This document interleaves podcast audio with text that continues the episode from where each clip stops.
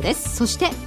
こんにちは今野博明です。今日は今野さんということでよろしくお願いします。よろしくお願いします。この時間はきらめきの発想をお送りしていきます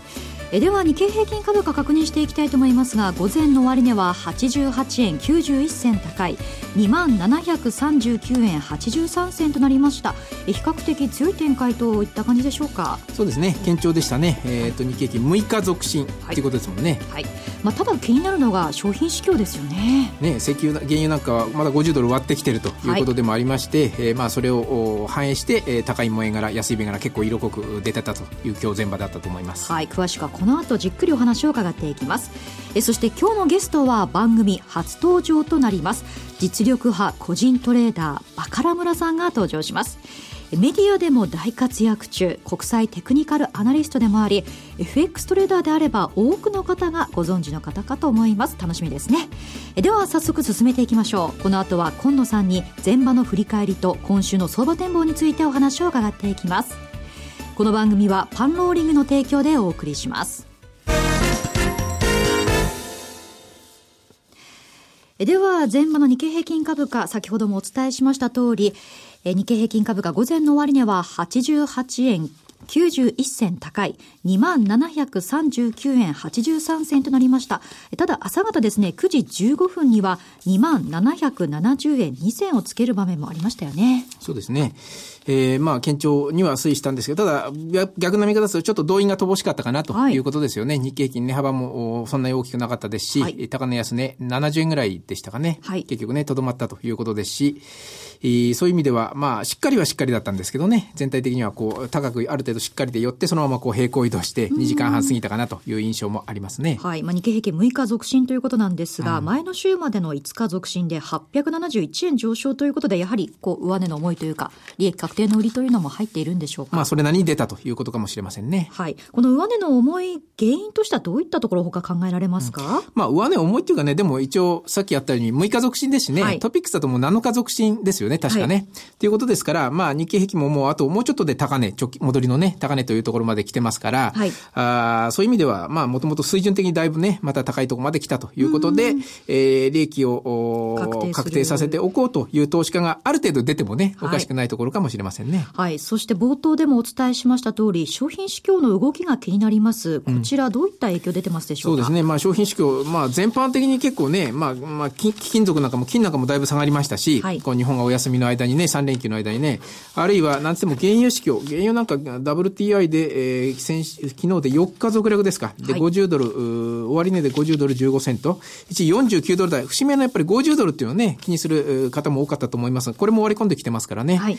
まあ、これがやはりどう影響するのか、やはりなかなか物価なんかも上がりにくくなると思いますし、これによってね、まあ、全体にどう今後影響していくのかっていうところは、一つ見極めが必要かもしれません。はい。そして今日の動き、業種別で見てみますと、海運、空運、医薬、小売と続いていますね。これがまさにね、原油安でメリットを受けるセクターですよね。はい、はい、そうですね。えー、だから、海運とか空運会社、エネルギー価格、燃料価格が安くなりますし、まあ、で電力、ガスなんかもそうですよね。えー、小売なんかでも、えー、まあ、ガソリンなんかが下がれば、その分可処分所得が上がって、えー、小売なんかには追い風になるという考え方ができるセクターですから、まあ原油安でメリットを受けるところが買われて、逆に安い方を見ると、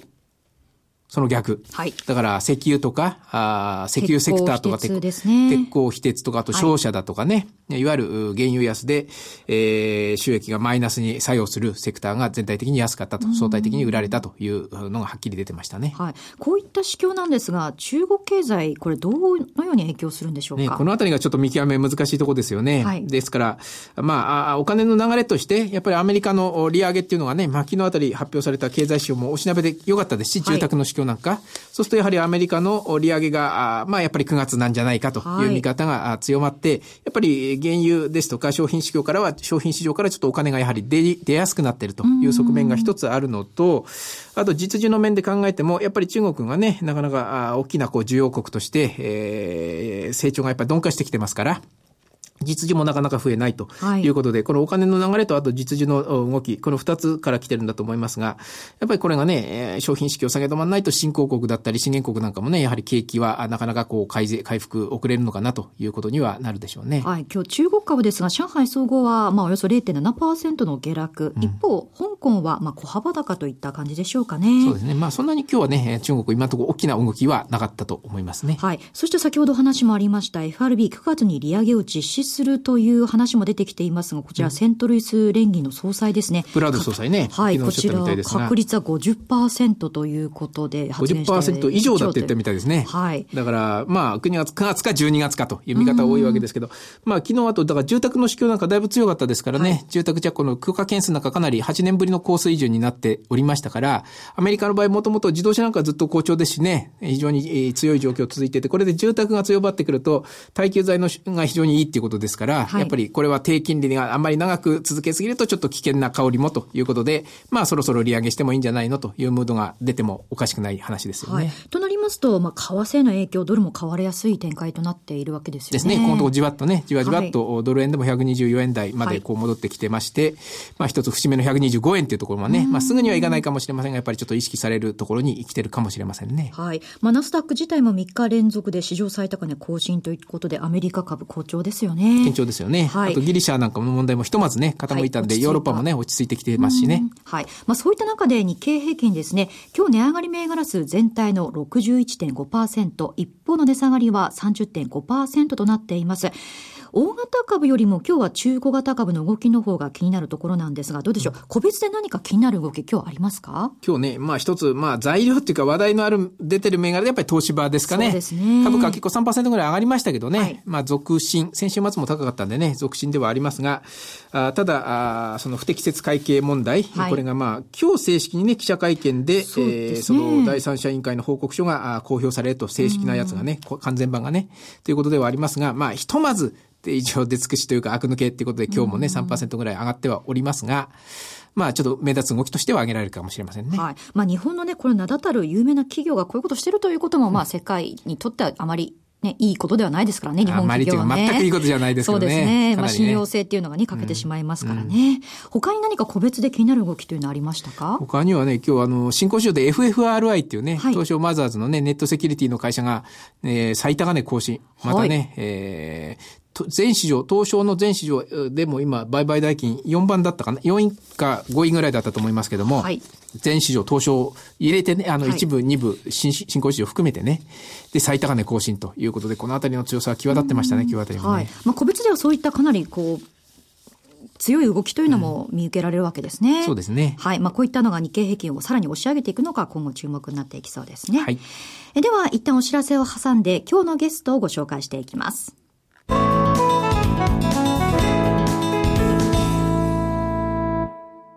それでは今日のゲストをご紹介しましょう。FX トレーダーとして投資関連メディアで活躍中のバカラ村さんです。よろしくお願いします。よろしくお願いします。はじめましてになるわけですが、バカラ村さん、あの、私お名前は聞いたことはあるんですが、今日初対面ということで、まず、あの、どういったことをされてるか、から聞いてもいいですか？えー、私自身、あの、基本的には専業トレーダー、はい、えー、トレードを、えー、主として生活してるんですけども、まあその傍ら、えー、業者さんから依頼が、セミナー依頼が来た時に、まあそういう時に、えー、講師をしたり、っていうのはしてます。はい。講師をしたり、まあ本も出したり、DVD を出したりという形なんでしょうか？はい。DVD 今の時点で8本出させていただいてるんですね。はい。はい、どうでしょう？結構人気のようですね。ありがとうございます。はい。DVD というのはどういった感じのものを出してらっしゃるんですか？えー、基本的には、基本的にはテクニカルをメインにしたものばかりなんですけども、はい、あのー、僕自身がそのファンダメンタルかテクニカルかってなった時に、テクニカルの方を重視してトレードしてるんで、はい、えー、その内容を、えー、話しているものばかりです。はい。テクニカルというのは具体的にはどういった投資手法なんでしょうか？えー、一番最初に、えー、出させていただいた DVD の中では、ボリンジャーバンドを、はい、えー、メインに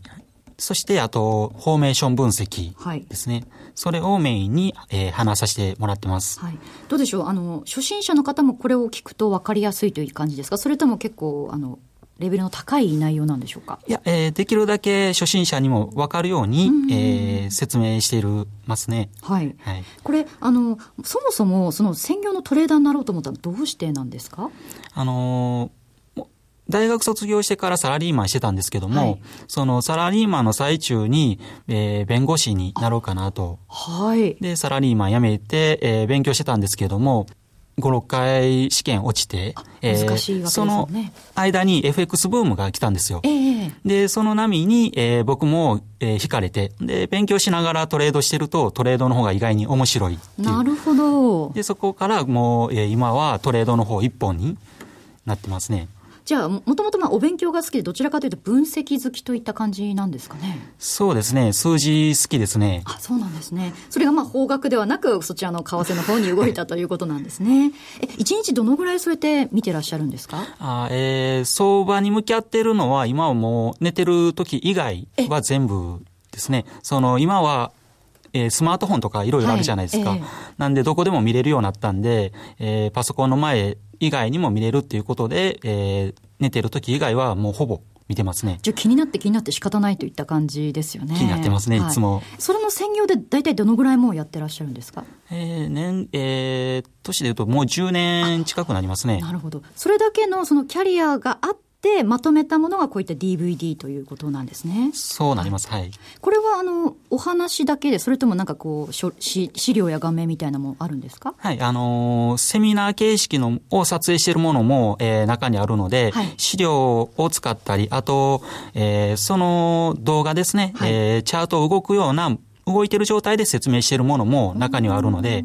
えー、ちょっとでもわかりやすく、えー、説明した方がいいんではないかと。そこから、えー、止まっているチャートじゃなくて、実際に動いているチャートで、えー、こういうトレードがいいんじゃないかっていう説明の仕方の DVD もあります。なるほど。そしてですね、あの、8本 DVD 出されているということなんですが、あの、トレーダーズショップの DVD ランキングトップ20にですね、えー、バカラ村さんの DVD2 位に今入ってるんですよね。それがバカラ村式 FX 短期トレードテクニックということなんですね。相場が教えてくれる3つの勝ちパターンということですが、これ簡単に言うとどういったものなんでしょうか？えー、基本的にその、チャートの、えー、インディケーターではなくて、ローソク足のチャートパターンを、えー、大雑把に8パターンに分けてるんですね。はい、で、その8パターンのうち実際にトレードする、トレードしやすい3パターンを選んで、えー、その3パターンの説明を、はい、えー、述べているものですね。はい、えー、その、どういう時にトレードしたの、した方がいいのか、はい、どういう時にしない方がいいのか、でその、えー、した方がいい時の3パターンを、えー、細かく、えー、動画を使って説明してます。はい。それ、例えばどういった感じの勝ちパターンなんでしょうか？えー、例えば、あの、揉み合いがあった場合、はいはい、一度離れるとその揉み合いには戻らないっていうような形のパターンを、えー、スクリーンで出して説明してます。はい、へえ、面白そうですね。それはまあ DVD を購入すればもっと詳しくわかるということなんですよね。そうです。で、他にもですね、バカラ村式 FX 短期トレードテクニック、相場は相場に聞けというのもこちら6位にランクインしているわけですが、こちらはどういった内容なんですか、えー、今僕 DVD8 本出してるんですけども、はい、その中で僕自身個人的に一番好きなのはこの、えー、相場は相場に聞けが一番好きなんですけども、はい、なぜ好きなんですか？あのー、一番基本的な、えー、ベースとなる考え方テクニカルのベースとなる考え方を述べてるものなんで、はい、ただあの、あくまでも基本をベースにしてるんで、はい、もしこれを見ていただくと、大半知ってることも述べてるんですよ。うん、皆さんが知ってること。はい、なんで、あの、その、欲しい情報が入ってないかもしれないですけれども、実際トレードとして、えー、するのであれば、基本が一番重要になるんで、はい、その面で、えー、僕も一番好きな DVD。で、内容としては、その、チャートパターンから、その、反転パターン、騙しとなるパターン。はい、えー、僕自身、あの、騙しは、騙しとしてのシグナルっていう考え方が持ってるんで、はいあの、一般的には騙しの時っていうのは騙されたで終わってしまうんですけども、えー、そこは僕はさらにチャンスだと考えてるんですよ。はい。えー、騙しのあった後の動きっていうのは、急激に動くことが多いんですよね、反対方向に。えーえーなので、それはトレードとしてのチャンスっていう、そのパターンも述べてます。逆転の発想といった感じなんですか？えー、騙しっていうのは反対方向に動き出すので、皆さん、えー、市場参加者の皆さんのポジションが切らされるから急激に動くんですよね。はいはい。なんで、それを今度、自分が狙いに行くっっていう、そういうことですね。はい。じゃあ、こう、騙されたと思って皆さんがこう、ショックを受けてるときに、バカラ村さん的には、どちらかというとワクワクしてたりする？そうです。もう、一気に、あの、方向転換してますね、僕。ああ、そういう時に利益というのもやはり伴ってるわけですか？大きいですね。あの、そうです。あの、短期的に一気に取れる時ほど、あの、ストレスも何も感じないですから、えー、楽にトレードできるんですよね。えー、で、自分のポジションがすぐに含み益になれば、えー、安心できてほったらかしにもできるんで、うんうんえー、しばらく、えー、利益を伸ばせる。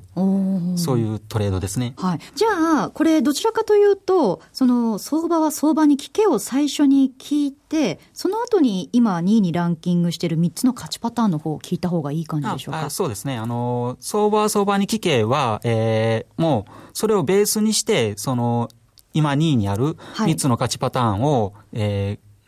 説明してるんで、ええ、まあ順番としては相場に相場を聞けからの方が分かりやすいかとは思いますね。なるほどね。そしてね、バカ村さんはその個人投資家というよりも講師として活躍中で、国際テクニカルアナリストもお持ちということなんですね。これ取るの難しいですよね。あ僕は何とも思わなかったんですけど。そうですか。これをまあ持ってる上での分析というのももちろん活かしているわけですよね。はい、そうですね。あの、まああの、えー、テクニカルアナリストっていうのは、まあ、机上のもので、実際のトレードではないんで、はいはい、で、まあ、実際のトレードとは別ですけども、はい、その、トレードするにあたって、やっぱりテクニカルっていうのは重要だと思うんで、はい、えー、基本ベース、基本的なベースの部分がしっかりあった方が、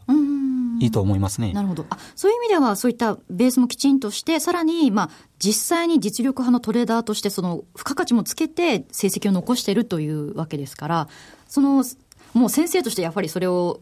従順に従うというのが一番いいのかもしれないですよね。そうですね。はい。これ実際にううまくいく時と悪い時ってもちろんあるわけですよね。そういうなんか自分の中でこう難しかった時っていうのはどういう時ですか？えー、難しかった時っていうのはその自分自身の、えー、考えたトレードを、えー、実際のポジションに反映しきれなかった時ですね、うん、その、ついついその別の思惑で、そっちに振らされちゃった時っていうのは、やっぱり、はい、えー、自分の信念がしっかり持ってなかった時っていうのは、やっぱり成績が悪くなりがちなんで、えー、自分の考えを優先するのが一番いいと思うんですね。あの、例えば、今、ドル円が上がるって思っても、はい、えー、やっぱり売りだっていう人絶対おるんですよね。はい、どんだけ強い相場であっても。はい、そこは自分の信念を持って、えー、買いって思ったら買い、買い続ければいいと。こ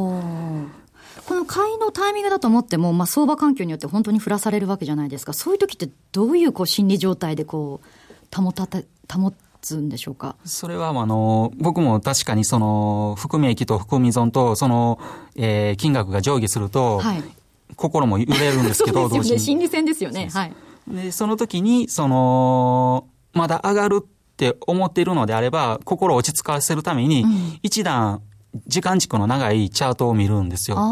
長い相場で見ると。そうですね。一喜一憂せずにということ、そうです。ですまだ、長い時間軸の見ると、まだまだ上がるって思ったら、はい、多少の、えー、振らされたぐらいでは、びくともしない。はい、なるほど。あの、例えばですね、あの、マーケット、まあ、このところ結構大きく動く時あるじゃないですか。そういう時っていうのは実際どうされてたんですか？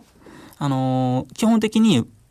勢いが出てる部分っていうのは、で出てる時っていうのは、スキャルピングもしたりするんですよ。はい、えー、一気に飛び乗ってみたりとか。で、えー、あと、反対方向に行った場合っていうのは、はい、ストップちゃんと入れてるんで、うん、何事もないんですけども、まあ、ストップは絶対必要なものだとは思いますね、うん、ある程度自分の中でそういうラインみたいな決めてるわけですか？エントリーするときにストップを決めてるんで、とりあえずそこ、さあの逆差し値入れてますね。これ、なんか実際どのぐらいのこうお金というのを動かしてるもんなんですか？お金は、あの、その、いろいろその時の状況によりけりなんですけども、はい、その、もみ合いの時とかトレンドの時とか、はい、まあトレンドの時はちょっと強めにいったりはしますね。なるほど。あの、まあ実力派ということで、多くのそういう投資家の方参考にされてると思うんですけど、何かこう、アドバイスみたいなのあります？まあやっぱりストップをしっかり入れることがまず基本かと思いますね。あとあの、自分の考えを重重視することですね。あの、人の話を、えー、信じたために、えー、それを反映した自分が上がるって思えば、はい、もうそれ、その通りにトレードする方がいいと。はい。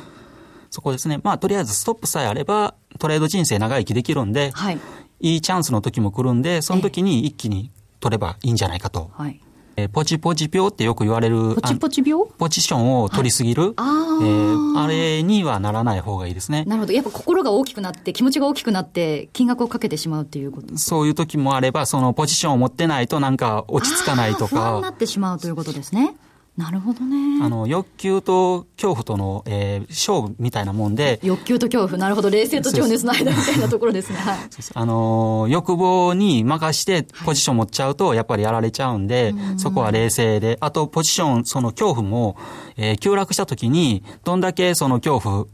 を耐えれるか、はいはい、で、ストップまで、えー、ちゃんとストップさえ入れてたら、はい、それ以上の損っていうのはないんで。なるほど。はい。やはりそこのラインというのはきちんと決めておく必要があるわけですよね。必要ですね。はい。はい、えそしてですね、バカラ村さん8本 DVD 出されているということなんですが、えパンローリングでですね、現在キャンペーンを行ってるんですね。トレーダーズショップで15周年記念キャンペーンを行っています。え DVD をですね、3本買うと3000円分のポイントバックがあるということなんです。え期間中にですね、トレーダーズショップで DVD 3点以上まとめた、まとめてお買い上げいただいた全員に3000円分のトレーダーズショップの商品券を差し上げます。えこの機会にですね、ぜひ、あの、今まで欲しかった DVD、そしてバカラムラさんのね、こちら参考になったかと思いますので、もっとじっくり勉強したいということは、こちらを購入していただくと、さらに深く学べるということなんですよね。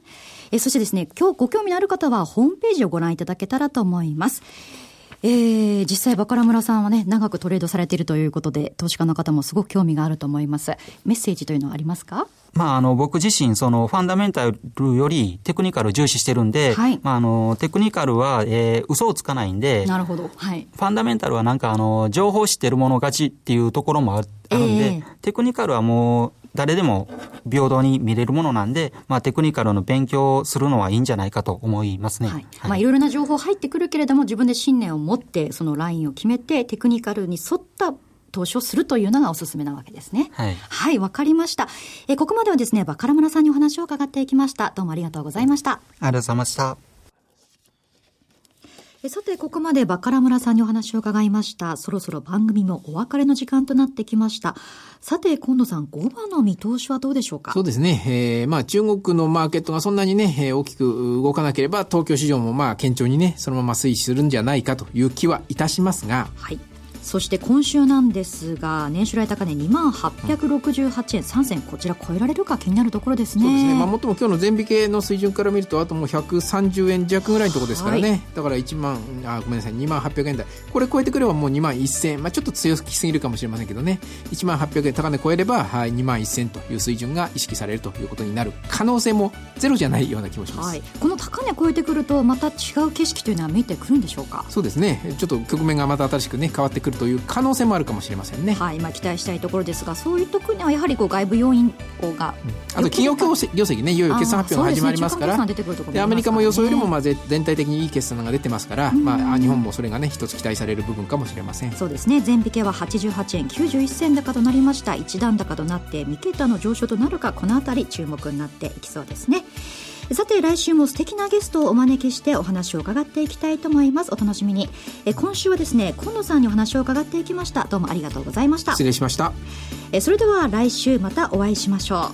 う。この番組はパンローリングの提供でお送りしました。